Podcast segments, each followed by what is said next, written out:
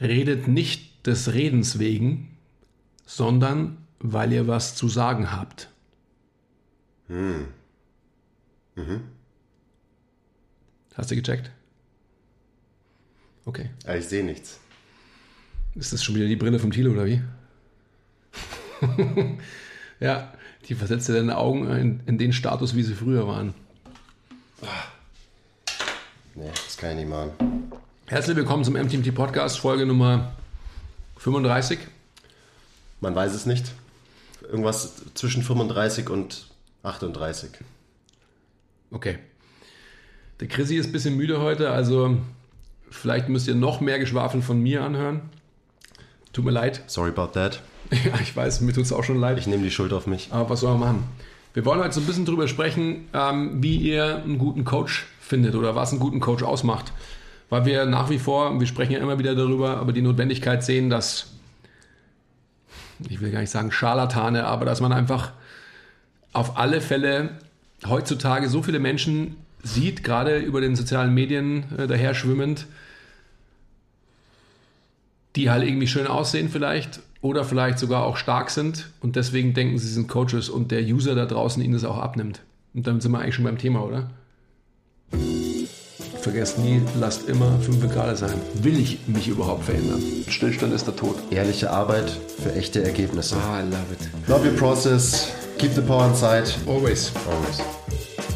Genau darum geht's. Also hauptsächlich. Man sieht es immer wieder, sobald irgendwer gut aussieht, sich gut vermarkten kann über Instagram, dann schreibt er einfach Coach in seine Bio, weil der Begriff ist nicht geschützt oder so. Das, jeder kann sich Coach oder Personal Trainer nennen. Das brauchst keine Credentials dafür. Ähm, und dann verkauft er dir halt seinen, seinen Trainingsplan oder so. Und da ist dann das Kriterium, was den auszeichnet, sind halt die Instagram-Follower. Mhm. Also wenn wir schon bei dem sind. Regt mich so auf! Ja, ich weiß. Ich denke mir halt immer, also man muss dem Ganzen vielleicht auch was Positives abgewinnen. Und das kann man auch meiner Meinung nach, weil wenn man eben so Instagram-Follower sieht, wenn die so heißen oder wie auch immer, ist ja vollkommen egal. Also einen Menschen, der andere anregt, sich zu bewegen, dann ist es ja per se was Gutes. Eigentlich ein Win, ja. Es ist ein Win. Und wenn es dann auch noch so ist, ich meine, die Diskussion gibt es doch immer. Du, du hast halt einen, du hast da so ein Instagram-Sternchen oder sonst was und hast einfach viele Leute, die äh, dem oder der folgen, dann ist es doch gut. Und wenn im Endeffekt, ich sage jetzt mal von 100 Leuten als Rechenexempel, dann vielleicht nur fünf dabei bleiben, dann sind doch schon diese fünf trotzdem gewonnen. Aber das ist natürlich die Frage, ist es wirklich so oder liegen die Leute halt trotzdem nur zu Hause auf der Couch und scrollen durch ihren Feed und ja, schauen dann halt der Instagram-Influencerin auf den Hintern, finden das geil, aber ja, also ich, ich weiß nicht, ob das so viele Leute wirklich motiviert, irgendwie was zu tun. Mhm. Und ob es nicht so ist, dass die Leute, die eh schon trainieren, halt, ja, den Leuten dann folgen und sich vielleicht irgendwie das äh, zehnte Online-Trainingsprogramm kaufen von dem Rapper, weil er einen coolen Bizeps und einen fetten Flow hat. Bizeps. Ein Beat, oh. Bizeps. Ist, ist, ist es nicht? Nein? Nein. Okay. Okay, aber wir können ja, ich meine, das checkt jeder. Hören wir mal auf zu haten und fangen wir mal an zu erklären, woran erkennt man denn tatsächlich einen guten Coach. Köstlich. Und da muss man jetzt nicht nur auf äh, Instagram gehen, sondern auch einfach, äh, keine Ahnung, wenn man irgendwo hingeht und äh, zum ersten Mal ähm, Personal Training hat oder so, auf was muss man achten? Mhm. Woran erkennt man einen guten Coach? Mhm. Soll ich mal anfangen, wie, wie ich den erkennen würde? Ja. Boah, es ist ja echt schwierig. Ich kann vielleicht leicht ähm, kurz ausholen. Das ist auch wieder gemein, was ich jetzt sage, aber in meiner Zeit in New York, ich war relativ regelmäßig in New York, immer wieder mh, hm, zum Urlaub machen. Und da habe ich mir natürlich auch so Gyms angeschaut und Personal Training, wie, wie das halt so abläuft, gerade auch in der Vorbereitungszeit, bevor wir MTMT gegründet haben, aber dann noch die Jahre danach auch. Und das ist natürlich jetzt böse, wenn man sagt, äh, die können alle nichts, weil es natürlich einfach so ist, dass du ja immer nur einen Ausschnitt bekommst. Dann, nachdem ich aber mehrere Wochen am Stück immer im gleichen Gym trainiert habe, kriegst du ja schon mit, wer wie was macht und so weiter. Ähm, worauf ich eigentlich hinaus will, ist letztendlich, dass ein guter Coach sicherlich nicht der ist, der jemanden halt kaputt trainiert, wo am Ende des Tages der, der Trainierende dann sagt, boah, ich habe so einen krassen Muskelkater und ich habe die krassesten Übungen überhaupt gemacht. Das macht sicherlich keinen guten Coach aus, was man ja auch auf Instagram vor allem immer wieder sieht und letztendlich auch letzt, ähm, so diese, diese Mentalität höher, schneller, weiter und ähm, mehr bringt mehr, viel bringt viel oder wie es heißt. Ähm, das ist natürlich einfach Bullshit. Einen guten Coach macht aus, dass er versteht, wen er vor sich hat und dass er sich auf sein Gegenüber so einlassen kann, dass er die Ansprüche, die Erwartungen und die vielleicht unausgesprochenen Ziele des Gegenübers erkennt und auf eine Art und Weise langfristig transportieren kann. Also es gibt im Coaching natürlich logischerweise, genauso wie im eigenständigen Training oder generell in Veränderung von Prozessen im Leben, gibt es einfach kein, keine Shortcuts. Das gibt es einfach nicht. Und wenn ich aber ein Coach bin, der sich damit rühmt, ähm, zum Beispiel proaktiv auf meiner Seite zu verkaufen, äh, Sixpack-Apps, Vorbereitung für den Sommer, jetzt noch buchbar mit ähm, dem und dem Rabatt bis zum so und so vielten und so weiter. Nur noch zwei Slots left. Dann weiß man einfach, dass es nicht funktionieren wird. Das ist einfach Fakt. Ja, also ähm, wir folgen ja auch jede Menge Coaches, die was auf dem Kasten haben. Und da hört man ja auch immer wieder irgendwie die gleichen Sprüche. Und so ein Unterschied ist eben, was du gerade auch schon angesprochen hast. Jeder Depp kann den Menschen müde machen und kaputt machen. Da sagst du einfach, okay, mach äh, 100 Burpees, herzlichen Glückwunsch. Aber es braucht halt einen echten Profi, um dich wirklich besser zu machen. Mhm. Eben genau aus den Gründen, die du gerade schon genannt hast, weil ein echter Profi eben erkennt, was du brauchst und ein echter Profi auch wirklich an deiner Veränderung und Verbesserung interessiert ist. Und dann weißt du eben auch, dass es einfach darum geht, dass der seine Coaches langfristig irgendwie bei Laune halten muss. Mhm. Darum geht es am Ende. Und wenn du immer nur ähm, Workouts machst, als Coach mit deinen Leuten, also einzelne Workouts, die eben denjenigen einfach kaputt machen, hat einen krassen Muskelkater, denkt sich, boah, geil, ja, das war ein geiles Training, aber kann sich für ein paar Tage nicht bewegen, dann ist es wahrscheinlich langfristig nicht unbedingt das Richtige. Aber wenn du mit den Leuten wirklich trainierst, also wenn du einen Plan im, im Hinterkopf hast und weißt, wo es hingehen soll, über ja, Wochen und Monate, dann ist es was ganz anderes. Also das ist der Unterschied zwischen einem wirklichen Training, einem langfristigen und einem Workout, was halt eine Stunde ist oder so. Und wo du halt die most fancy Übungen reinpackst und äh, die ganzen tollen Sachen, die ähm, Leute von Instagram kennen, Battle Ropes und keine Ahnung, hier balancieren und da. Es ist ja auch einfach so. Ich meine, wenn man sich so das Krafttraining von Profiathleten zum Beispiel anschaut, was wird gezeigt auf Instagram? Nie, wie sie einfach nur eine Kniebeuge machen oder so, sondern halt immer irgendwelche krassen Boxjumps und Battle Rope Komplexe und irgendwelche Serien, wo alles hintereinander geschaltet ist und niemand checkt, dass das halt irgendwie 5% so, klar, es ist auch im Training drin, aber es macht ja 5% aus. Mhm. Und den Rest der Zeit trainieren genau diese Freaks, diese Profis, die Basics. Das ist, das ist ja genau das Witzige auch, dass halt, du musst ja selber ein Freak werden auf eine gewisse Art und Weise, dass du halt die Schönheit der Bewegung einfach, dass du dir jetzt, ich sage jetzt mal, auf YouTube ein Video anschaust, wo du eben halt nicht ähm, fancy Stuff, was du gerade gesagt hast, Battle Ropes und was es da alles gibt, so im Battle Rope dann so komisch springen und wie so eine Fledermaus dann und so weiter in der Luft. Ich weiß gar nicht, wie es alles heißt und so. Oder halt ähm, mit komischen Sachen hämmern, rumhauen und so. Kann man alles machen. Ähm, aber genau die, die sich dafür interessieren, hey, wie hat der sich in seiner Kniebeuge verbessert?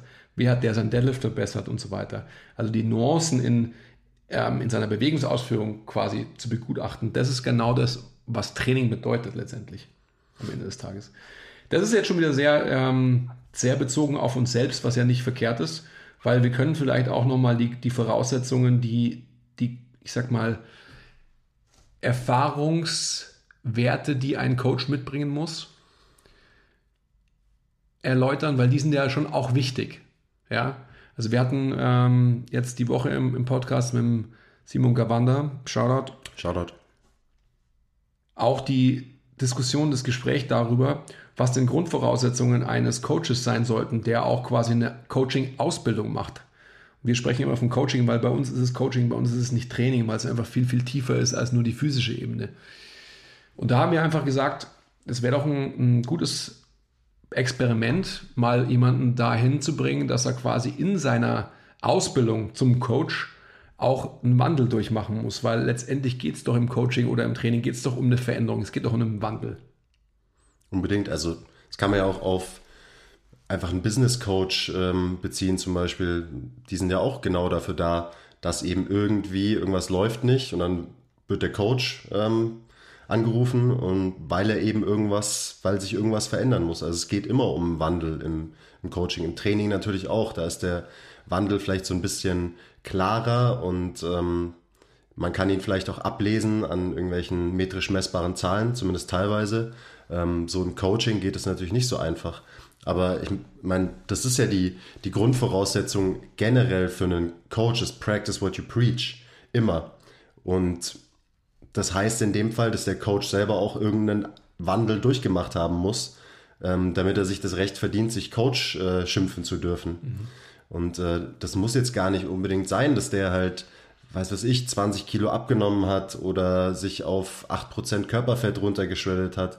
So, das kann es auch sein. Klar, das hat auch immer seinen Wert, aber es geht einfach darum, dass, dass man irgendeine Art von Veränderung am eigenen Leib erfahren hat und das auch irgendwie ja, selber schon geschafft hat, weil dann weiß man eben, was damit einhergeht und kann das auch seinem Gegenüber viel eher vermitteln. Hm. Auf jeden Fall, also die, die Diskussion ist ja da immer groß und die kann man, ich, ähm, die kann man stretchen noch und nocher, noch und äh, noch und nocher, noch und nocher, wenn ihr es noch nicht kennt. Ähm, worauf ich hinaus will, ist so krass Faden verloren, aber genau nochmal in diese Kerbe schlagend. Ich habe früher in der, in der Therapie immer gesagt, wenn du ein guter Therapeut sein willst, dann musst du dich ja irgendwie in deinen Patienten, also jetzt spreche ich vom Patienten, der äh, prä- ähm, oder postoperativ oder was auch immer, auch ähm, konservativ ohne OP zu dir kommt zur Therapie, dann musst du ja irgendwie nachvollziehen können, wie sich sowas anfühlt. Jetzt will ich nicht sagen, dass jeder verletzt gewesen sein muss, aber es muss halt jeder mal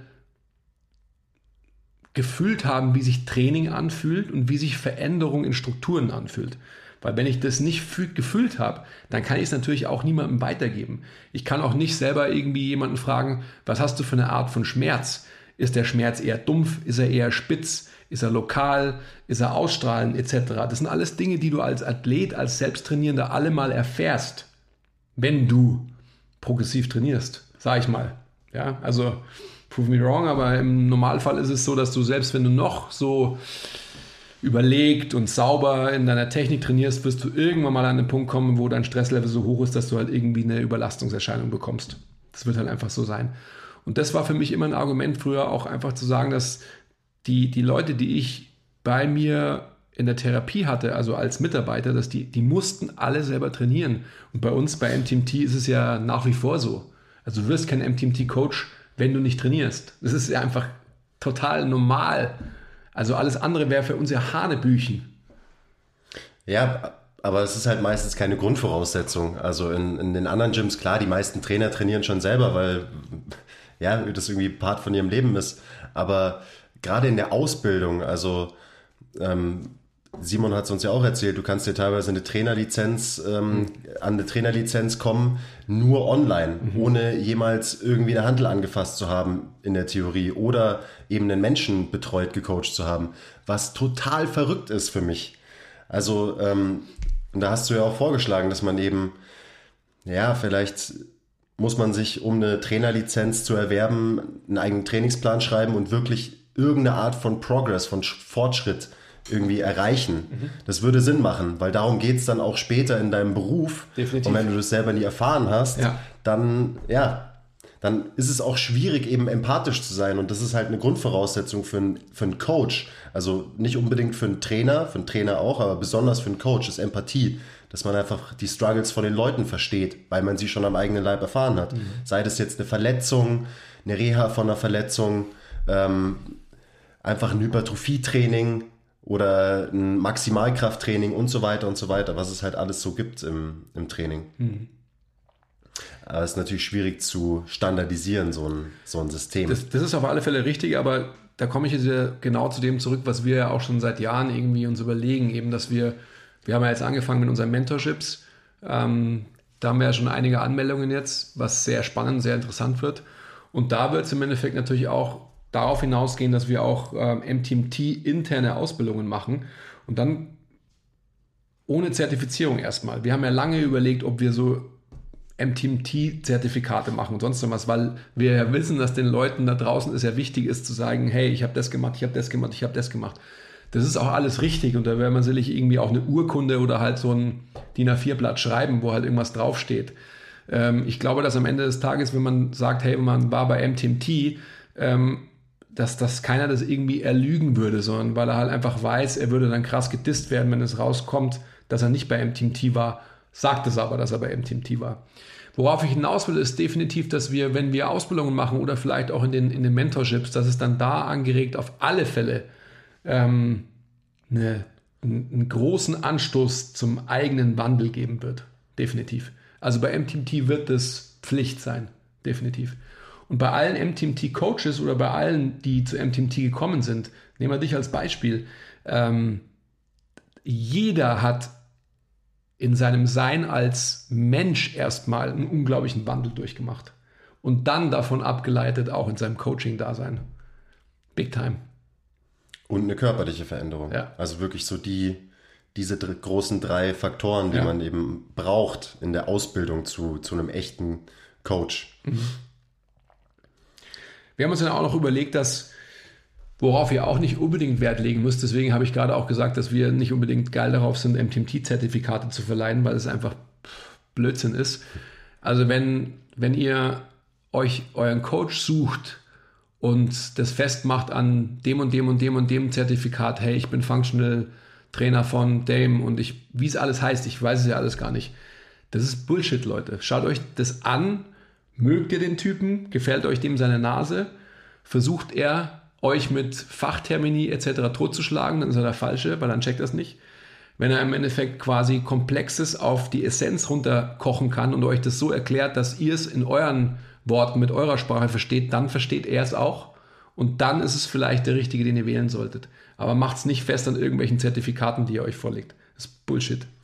Ja, also eigentlich ja ganz klar, wenn ihr versteht, was der, was der zu euch sagt, dann ist es wahrscheinlich ein guter, weil darum geht's. Aber trotzdem ist es, glaube ich, bei vielen immer noch so, ähm, keine Ahnung, da hatten wir auch schon mal das Beispiel Ärzte, die dir dann irgendwelche Fachtermini um die Ohren schmeißen und du verstehst nichts, aber du denkst dir dann so, oh ja, der ist gut, weil der kennt sich aus oder so. Mhm. So, ja, vielleicht, aber gerade im, äh, im Training und im Coaching geht's nicht darum, dass, äh, dass der ein großes Wissen hat, sondern es geht darum, ob er euch dieses Wissen, dieses Wissen vermitteln kann. Wenn ihr das Wisseln, wisseln könnt, ja.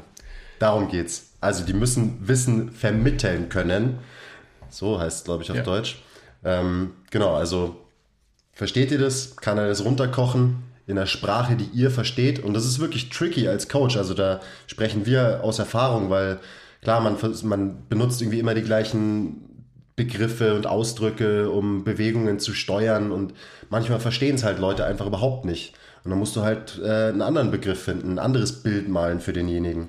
Und irgendwann checkst du dann, okay, wenn ich das sage, dann check das. Ja. Dann musst du halt rumprobieren. Und wenn du einfach immer nur deine Standard-Cues hast und deine Standard-Ansagen und von denen nicht abweichen kannst, dann hast du es auch nicht gecheckt. Mhm. Weil dann erreichst du halt nur 50 Prozent von deinen Leuten. Und dann ist es meistens so, dass eben, wenn man in Metaphern, in Bildern spricht, um Bewegungen zu erklären, dann sind es meistens die Metaphern, die man in irgendeiner Ausbildung vorgekaut bekommen hat von irgendeinem Ausbilder, ähm, was er halt verwendet, wo man sich aber selbst vielleicht noch nie Gedanken darüber gemacht hat, was bedeutet das überhaupt? Was sage ich denn da überhaupt gerade? Und was sind im Endeffekt die biomechanischen, anatomischen Zusammenhänge, die ich jetzt gerade versuche in der Bewegung zu erklären zum Beispiel? Das sehe ich immer wieder. Ja, also wenn Leute dann zu uns kommen und so gelerntes Wissen so prosamäßig vortragen, äh, also das ist einfach eine Themaverfehlung. Das ist halt auswendig gelernt, aber nicht situativ angewandt. Und das, also bringt mich jetzt in meinen Gedanken gleich zum nächsten Punkt. Weil das ist eben genau das Problem. Diese Leute haben das in Ausbildungen gelernt, die haben das in Zertifizierungen gelernt und so weiter. Ähm, aber eben nicht im Tun, nicht am Menschen.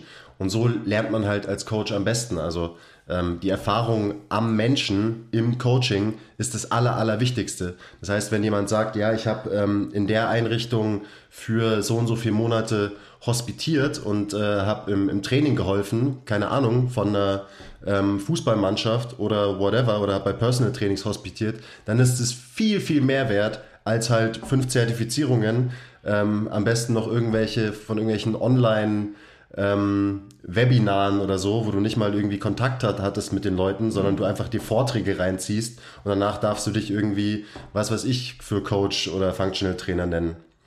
Bullshit. Ja, das ist ja auch wieder so ein Problem natürlich, weil die, die Branche oder die Leute, die das, dieses Seminar, diese Ausbildung machen und verkaufen, die wollen, natürlich Geld verdienen, das verstehe ich ja auch, aber in Gottes Namen, dann, dann macht es einen guten Job. Und lasst Leute auch durchfallen in Prüfungen, wenn sie nichts drauf haben.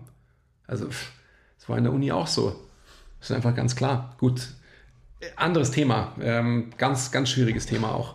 Da ähm, muss man dann wirklich aufpassen, dass der Blutdruck nicht zu sehr steigt. Du hast gerade zwei Sachen gesagt, die ähm, ich MTMT-like gerne wieder vielleicht auch auf ein T-Shirt drucken möchte. Ähm, wir sprechen ja immer, oder anders, lass uns mal kurz das gegenüberstellen. Instagram-Follower versus Erfahrung am Menschen im Coaching. Oh ja. Okay, und was gibt es dann noch für eine Erfahrung, die immer für uns ganz wichtig ist? Siehst du sie in der Hand? Hey Leute, kurze Unterbrechung. Wir wollten uns nur kurz für eure Aufmerksamkeit bedanken. Und ähm, bitte zeigt uns etwas Liebe in der Form von Likes, Abos, Kommentaren, Bewertungen weil wir lieben euch auch. Ich kann nicht mehr. Und jetzt geht's weiter. Okay, danke. Ja, also ich glaube, dass du in der rechten Hand die Prozessliebe hältst, mhm. oder? Prozessliebe braucht man. Ja. Ja, Prozessliebe. Worauf ich aber hinaus wollte, ist eigentlich das, was du ja vorhin gesagt hast. Ich, ich kaue ja eigentlich nur deine Worte nach. Also ich würde genau gegenüberstellen, Instagram-Follower versus Under the Bar Experience. Hm. Und geiler Sixer versus am Menschen Experience.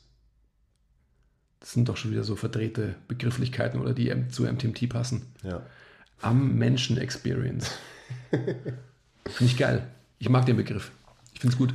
Ich habe jetzt meinen Faden verloren. Ich wollte vorhin noch ähm, einhaken auf das, was du gesagt hast. Ähm,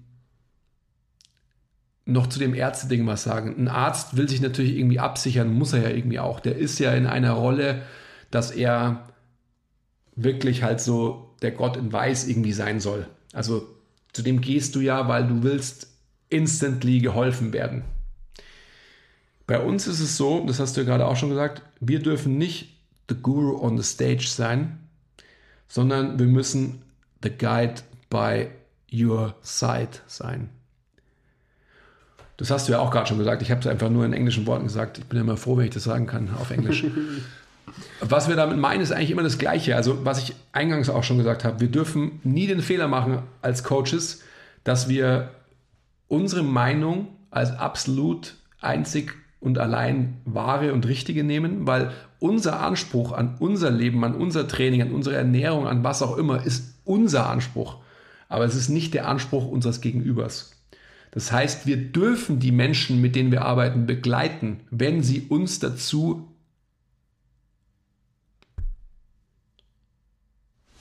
berufen. Sag ein anderes Wort. Auserwählen. Auserwählen. Ich meine es ist echt ernst. Also das ist wirklich was, was ich immer sage, weil die Leute, die bei, bei MTMT trainieren, sind einfach wirklich ähm, Menschen, die sich final dafür entscheiden, die nicht nur einfach kommen und sagen, hey, ich mache das jetzt, und, und lass da halt, keine Ahnung, ich sage jetzt einfach mal 1000 Euro im Monat, sondern es sind einfach Menschen, die wirklich Change wollen. Und wie der Change wirklich ausschaut, sei mal dahingestellt. Aber sie geben uns den Auftrag, sie auf ihrem Weg zu begleiten. Und das tun wir. On their terms, in deren Geschwindigkeit, mit allem, was sie halt können. Oder? Ja. Also ein, ein guter Coach ist undogmatisch und eben spricht nicht in Absolutismen. Ja. Was, was schwerfällt, ich meine, das weiß ja jeder von uns. Also gerade in unserem Game, äh, du machst gerade Keto, ja, Keto ist the shit. Du machst gerade, ähm, was gibt's noch? Ich weiß, Paleo. Paleo, wie heißt das andere? LFMH? Also das, ah, IIFOM. das ist eine Luxusmarke, gell? so ein Konsortium LHM, Louis Vuitton und so weiter. Moet Hennessy, genau so ist es. Louis Vuitton, Moet Hennessy. Das kenne ich eher als so, why, why, why not? Okay. Also ihr wisst, was ich meine. Da muss, man muss echt einfach, also die eigene Erfahrung ist, ist essentiell. Und sicherlich ist es auch so, dass man da, wo man selbst als Mensch gerade steht, slash dann als Coach, wahrscheinlich auch den Erfahrungsschatz logischerweise dem Menschen, mit dem man arbeitet, gegenüberstellt. Ich sage ja immer zu jedem, der, der irgendwie bei uns im Team ist, du machst das in deinem Skillset, was du heute, hier und jetzt kannst. Nicht, was der Quiz kann, nicht, was der Andi kann, nicht, was der Tilo kann oder wer auch immer aus dem Team, sondern was du persönlich heute mitbringst. Um das geht's. Ist schon wieder ganz schön philosophisch geworden, gell? Egal. Es ist halt echte Individualität im Coaching am Ende. Ja. Und kein One-Size-Fits-All-Approach, was halt der, ja, schon noch der Großteil der Fitnesswelt eben ist. Mhm. Definitiv. Nur nach 15 Plan, äh, egal ob es ein Ernährungsplan ist oder ein Trainingsplan. Ähm, und darum geht es ja in der heutigen Folge, woran erkennt man einen guten Coach? Also nicht unbedingt einen guten, was weiß ich, Plan oder so. Und den erkennt man eben daran, dass er nicht den Absolutismen spricht, dass er wirklich auf dich eingeht mhm. und ähm, ja, dich nicht frustriert am Ende. Ich habe ich hab noch was. Sie, Sie sollten da draußen, ihr, also du oder wie du angesprochen werden willst, du da draußen halt, wenn ihr anfangt mit einem Coach zu arbeiten, da spreche ich jetzt wirklich von, von Personal Training oder von ähm, ich will jetzt gar nicht sagen von Online-Coaching, weil das ist wieder eine andere Sache, aber wenn ihr physisch mit jemandem arbeitet, das ist, glaube ich, wichtig. Fangt es an, gebt auch dem Coach die Chance, dass er sich bewährt. Also, wenn man sich partout irgendwie gar nicht riechen kann und so weiter, das merkt man ja relativ schnell, dann brecht es gleich ab. Aber wenn ihr denkt, okay, der könnte was drauf haben, dann schaut euch das mal so drei Sessions lang an. Und wenn ihr dann immer noch sagt, so hey, ich komme mit dem einfach menschlich nicht klar, dann lasst es bleiben. Aber ihr dürft nicht innerhalb von einer Session, außer er ist wirklich halt ein Trottel oder ihr seid ein Trottel und kommt mit ihm halt nicht klar oder was auch immer, dann brecht es ab. Aber ihr müsst dem Prozess, wie immer, auch eine Chance geben. Also ihr könnt nicht innerhalb von, von einmal äh, oder zweimal sagen, okay, der, der hat nichts drauf oder sonst irgendwas, weil das ist dann genau das gleiche wie eben Program Hopping oder sonst irgendwas oder das Beispiel, was ich mit dem Antibiotikum immer erkläre. Der Arzt verschreibt dir dein Antibiotikum für fünf Tage, du nimmst aber nur drei und denkst dann, du bist gesund. Das funktioniert auch nicht. Also ihr müsst auf alle Fälle eurem Gegenüber schon die Chance geben, dass er sich bewährt.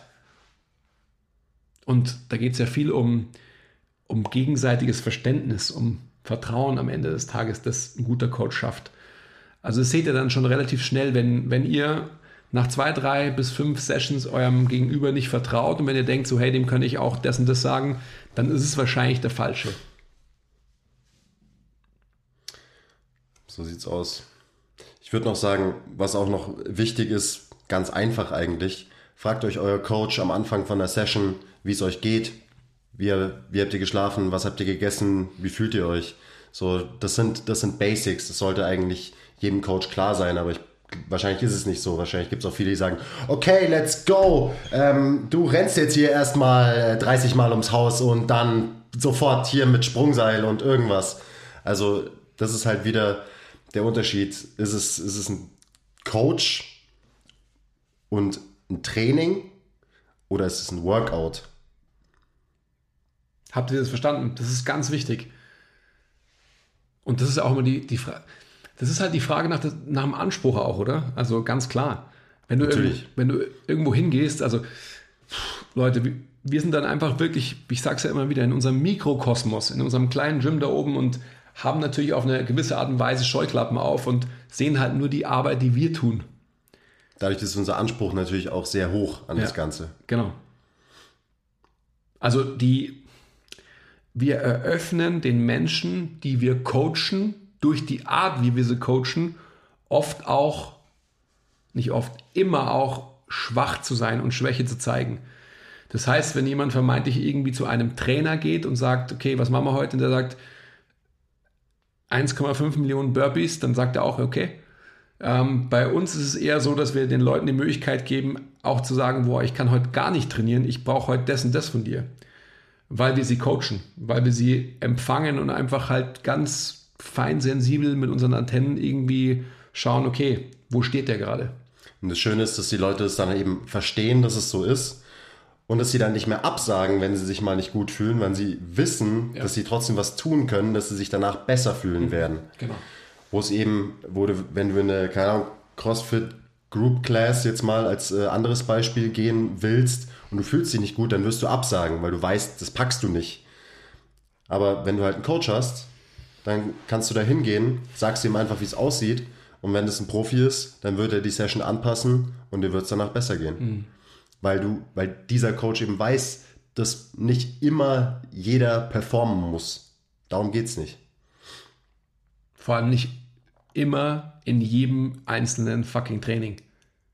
Genau, klar muss man ab und zu mal performen, damit was passiert. Ja. Vielleicht auch nicht nur ab und zu, sondern meistens. Aber eben nicht immer.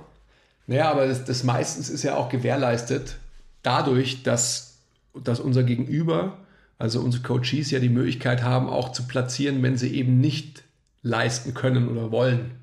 Hat ja jeder mal auch. Und dadurch, dass im Endeffekt quasi halt negative Energie und Stress auch bei uns gelassen werden kann, haben die Leute ja extrem viel Potenzial zur Veränderung, weil sie einfach halt abgeben können. Oh, another topic, uh, deep topic und so weiter. Aber das ist ein ganz wichtiger Punkt. Also wenn ich, der Quiz hat es ja gesagt, ich kann es nur wiederholen. Ähm, für dich, Chris. Plonka. Shoutout. Shoutout. Ähm, genau um das geht's. Also wenn, wenn euer Coach euch nicht fragt, hey, wie geht's? Oder einfach Interesse bekundet an dem, wie ihr drauf seid und so weiter, dann ist er eben kein Coach, dann ist er halt ein Trainer. Fair enough. Und vielleicht nicht mal das, wie auch immer. Ein Ausführer dann vielleicht. Mir ist wirklich fast am wichtigsten das, was wir vorhin schon hatten, so die Under the Bar Experience und die am Menschen Experience, wenn du so willst. Aber gerade die Under the Bar Experience, und da sehe ich ganz viel von dieser, gerade von der Functional Training Branche, entwickelt sich halt irgendwo hin wo diese Trainer nicht mehr wirklich trainieren. Und ähm, ich meine, die ganzen alten Hasen im Game, zum Beispiel, ich glaube, Dan John hat es gesagt, das ist eine absolute Legende, also unter Coaches, ähm, dass man wirklich aufpassen muss, wenn einem ein schwacher Mensch was drüber erzählt, wie man stark wird, zum Beispiel. Und so ist es einfach. Ja. Und ich meine, wenn halt irgend so ein Functional Trainer Dude herkommt, der einen Pencil-Neck hat und äh, keine Ahnung, keinen einzigen Muskel am Körper trägt, dann kann ich den nicht ernst nehmen. Weil wenn der mir dann was über irgendwie Muskelaufbau im Training erzählen will, dann kann ich das nicht ernst nehmen. Weil ich weiß, dass er das selber noch nie erlebt hat mhm. und dass er vielleicht in der Theorie weiß, wie es geht, weil er ein Buch gelesen hat oder so. Aber er hat es einfach selber nicht gemacht. Aber bei dem geht es doch nur darum, die Pattern zu verändern, oder? Nicht um Muskeln aufzubauen.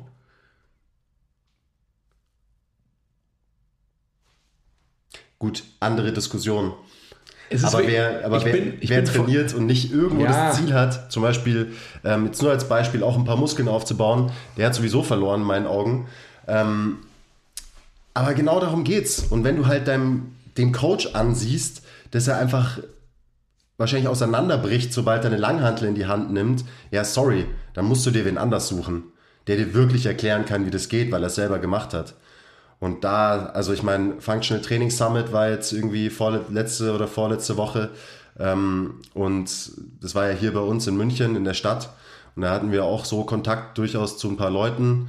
Ähm, und ich meine, klar, da, da bin ich natürlich ein Hater, ich weiß. Bin ich auch gerne ein Hater. Aber sorry, wenn du ein Coach bist und wenn du trainierst und Training anderen Menschen vermitteln willst und du strengst dich offensichtlich nicht an, weil du einfach ein krasser Lauch bist, und noch nie eine körperliche Veränderung durchgemacht hast in deinem Leben, dann solltest du deine Prioritäten als Coach mal kurz hinterfragen und vielleicht mal ein Jahr wirklich hart trainieren, weil das am Ende auch das ist, was zur Veränderung führt bei deinem Gegenüber, deinem Coachee. Okay, Rand vorbei. Another Bar Experience ist verdammt wichtig. Hm. Ja, Another Bar Experience ist, ist die Grundlage von, von allem. Practice what you preach. Definitiv. Ich überlege jetzt gerade, ob ich auf das eingehe, was du gerade gesagt hast und, eine, und eigentlich ein neues Podcast-Thema draus macht. Ich glaube, deswegen mache ich es nicht, aber wir sollten das auf alle Fälle mal global thematisieren. Sollten wir wirklich machen.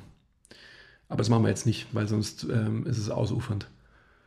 Gut, sollen wir nochmal zusammenfassen, ähm, weil dann, ich finde, wir sind eigentlich durch. Also ja. es ist eigentlich klar, was, was wichtig ist. Also wie erkennt man einen guten Coach? Geht er auf dich ein, fragt er dich am Anfang der Session, wie geht's dir, wie war dein Tag heute, was willst du heute machen, wie fühlst du dich und so weiter. Ähm, was eben Hand in Hand geht mit ja, einfach einem individuellen ähm, Training am Ende mhm. und eben einem empathischen Coach, der versteht, wo du gerade stehst und dann dementsprechend das Training anpassen kann. Wäre es nicht auch gut, wenn ich quasi als Coachie im Amnesegespräch fragen würde, hast du heute schon gebeugt, Coach? das wäre geil. Oder? Das wäre geil. Oder auch, wie oft beugst du die Woche? Oder? Das wäre gut, das könnt, das könnt ihr auf jeden Fall fragen. Das, wenn ihr das könnte man sich doch als Standard, so als, als potenziell Coachie, könnte man sich das doch merken eigentlich, oder? Ja. Genau, dass man dann nicht im Anamnesegespräch sitzt und nur so erzählt, was man so bis jetzt gemacht hat, sondern man muss auch mal den Coach dann fragen. Das ist so ein bisschen Challenge. Und, halt. ähm, wie lange trainierst du schon und so weiter? Ja. Mhm, mh, mh. Naja, ja, ernsthaft, das wäre das wär gut. Daran könnte man dann relativ schnell erkennen, ähm, je nachdem, wie eben das Gegenüber reagiert, ob der was auf dem Kasten hat oder ja, nicht. Ja, ich meine, das Interessante ist ja, dass diese Fragen, die werden potenziell uns ja gar nicht gestellt, glaube ich. Es ist eine Mutmaßung. Die Leute, die zu uns kommen, die sprechen uns das ja schon zu. Ja, diese Experience under the bar aber auch die. Gut, vielleicht haben sie uns auch schon mal gesehen irgendwie auf den sozialen Medien und dann wissen sie eh, dass wir da ein bisschen irre sind und auf jeden Fall under the bar sind. Aber ja. Ja, aber das sollte man schon machen, glaube ich. Das wäre wär auch ein neuer guter Standard. Wie oft beugst du, Coach? Die Anamnese mal ein bisschen umdrehen. Ja, genau. Das wäre schon gut. Ja, und also das, wir haben es auch schon mehrmals gesagt, ich möchte es abschließend auch nochmal wiederholen. Ganz wichtig ist auch, dass wenn ihr einen Coach sucht, dass ihr an jemanden geratet, der so mit euch sprechen kann, dass ihr es versteht und dass ihr nicht danach denkt, boah, ich glaube, der weiß irgendwie was, aber ich verstehe es jetzt nicht, weil das bringt ja niemandem was. Also Selbstbeweihräucherung, ähm, außer wir zwei, sollte keiner machen. Es bringt eigentlich nichts. Also, ja, wenn ihr das Gefühl habt, ihr versucht euch nur zu beeindrucken, ja. Dann läuft was schief. Dann läuft was schief. Genau, weil dann ist er meistens nicht so beeindruckend. Und wenn wir schon beim Anamnesegespräch sind, dann solltet ihr euren potenziellen Coach natürlich auch fragen, wie lange er schon mit Menschen arbeitet, wie viele Jahre oder wie viele Sessions er schon hatte. Mhm. Also neben der Under the Bar Experience, die man abfragen muss, auch die am Menschen Experience, neuer Ausdruck. So schön. MTMT ähm, Trademark. Ja. Und dann haben wir eigentlich schon alles, oder? Ja. Was den wirklich guten Coach auszeichnet. Ja, ja. Natürlich, also das haben wir jetzt immer so ein bisschen ähm, ja, abgestempelt, sage ich mal. Aber natürlich ist auch ein großes Wissen über ähm, die ganze Materie auch wichtig. Dieses Wissen erlangt man natürlich über die am Menschen und Under the Bar Experience, aber natürlich soll euer Coach auch checken, wie äh, Biomechanik, Anatomie und so weiter funktioniert. Das ist, ja, du hast vollkommen recht, da sind wir gar nicht drauf eingegangen. Ich bin nicht drauf eingegangen aus dem Grund, weil es für mich einfach immer das ist für mich immer klar. Also für mich sind die weichen Faktoren, das sind die viel wichtigeren, weil das technische Wissen und so weiter kann sich jeder aneignen. Und da spreche ich jetzt nur wieder für MTMT-Coaches. Ja, das ist, das ist der Standard, den der Thiele und ich hier geschaffen haben. Dass wir einfach wirklich ähm, ganz klar halt Menschen haben, die am Bundle interessiert sind und die auf alle Fälle schon eine gewisse Under-the-Bar-Experience mitbringen und die auch letztendlich vergrößern wollen. Und die am Menschen-Experience kommt dann automatisch. Aber halt dieses ganze Grundlagenwissen, das, ja, ich meine, das muss man nicht hinterfragen, oder? Irgendwie. Also muss man, müsst ihr schon, wenn ihr zu uns kommt, müsst ihr es nicht.